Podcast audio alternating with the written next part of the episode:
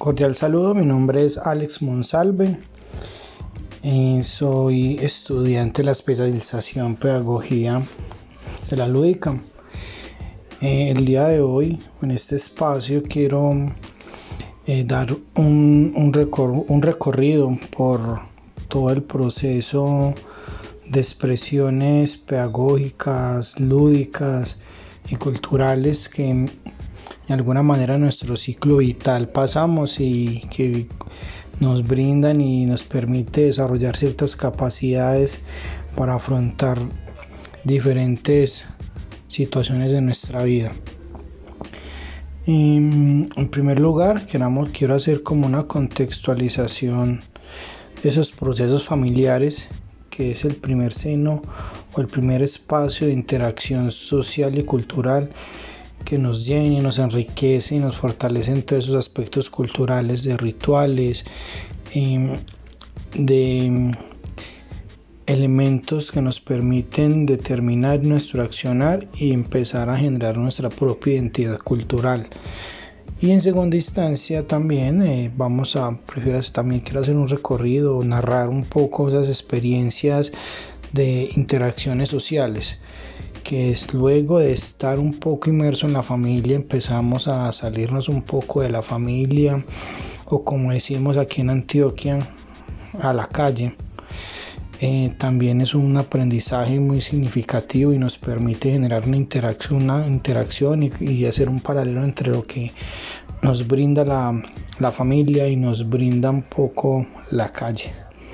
Y por último quiero hacer también un poco un, un esquema de lo que es esa parte institucional que también nos moldea un poco nuestro perfil cultural que vamos desarrollando en este, en este proceso formativo desde que nacemos em, haciendo pues como una una tras trazabilidad de estos tres elementos familia sociedad institucionalidad. Em, quiero empezar un poco entonces como andar de esas expresiones familiares que de alguna manera quedan plasmadas en recuerdos, en fotos, en emociones, sensaciones, en anécdotas que incluso en espacios familiares podemos contar, ¿cierto?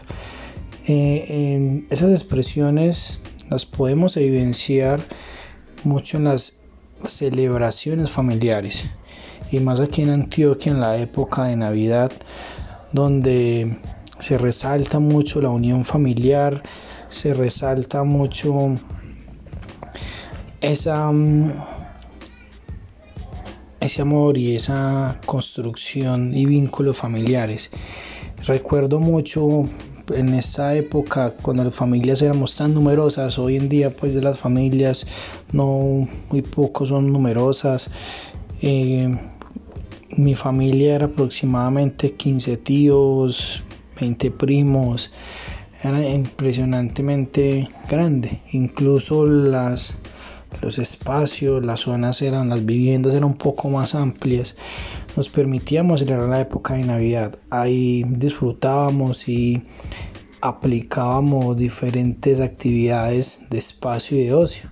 Una de ellas eran las celebraciones de la novena donde hacíamos unas actividades diarias. Una de ellas, muy particular, era esconder el niño Dios.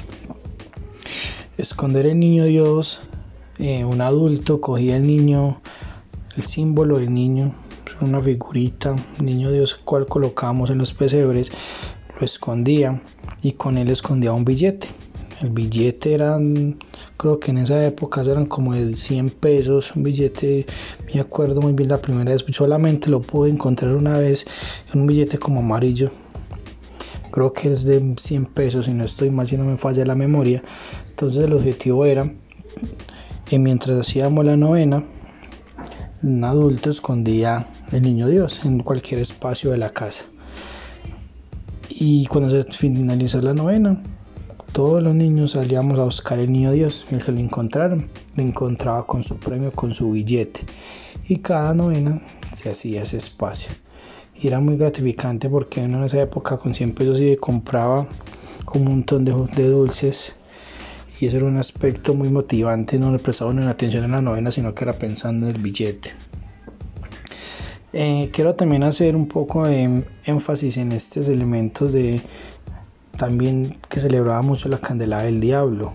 La candela del diablo consistía en recoger la esperma el día anterior, 7 de diciembre, coger una tapita, colocar la esperma, debajo una velita, prenderlo y cuando estaba hirviendo la esperma sobre la tapa de gaseosa con la velita debajo, echábamos agua y eso inmediatamente supuraba, echaba un poquito de agua, la más alta era la denominada o famosa candela del diablo.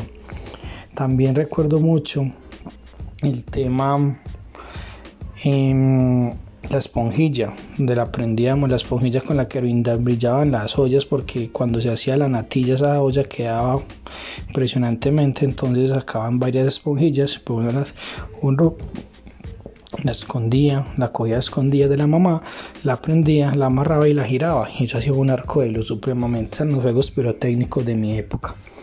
Pasando un poco ya como ese contexto social, interacciones, pasamos un poco a lo que es los juegos callejeros, donde ya un poco se va saliendo un poco de la familia y interactuando uno con los vecinos, con los amigos.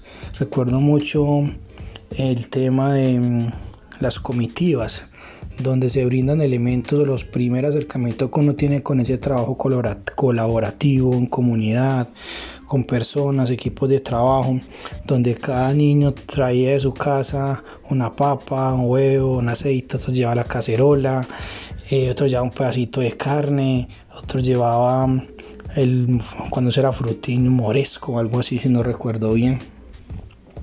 Nos reuníamos y compartíamos hacíamos algo para comer Ahí no importaba qué eran, si, si las papitas quedaban quemadas, quedaban crudas, eso tenía un sabor especial. Y recuerdo mucho eso y si, si, el huevo quedó crudo, no lo comíamos crudo, si las papas me fritaron, quedaron... Pero esa interacción en ese espacio era impresionante. Y son elementos que nos llevan un poco a fortalecer esas, esas, esas habilidades para la vida que hoy se van desapareciendo un poco en esas interacciones sociales. Y también juega un poco también la interacción con la institucionalidad, donde empezamos a vincularnos con grupos juveniles, religiosos y nos facilitan también ese apoderamiento de otras culturas, como son los grupos Scout. Recuerdo mucho que es una emancipación de una cultura no propia de Antioquia, pero sí que nos permitía conocer otros procesos y otros elementos. Entonces quería compartir este espacio eh, para socializar un poco esos elementos, juegos tradicionales, callejeros que se vivieron y que un poco a hoy, hoy no se viven, dado pues como la era tecnológica, pero igual nos quedan en nuestros recuerdos y nos permitió generar y desarrollar ciertas habilidades.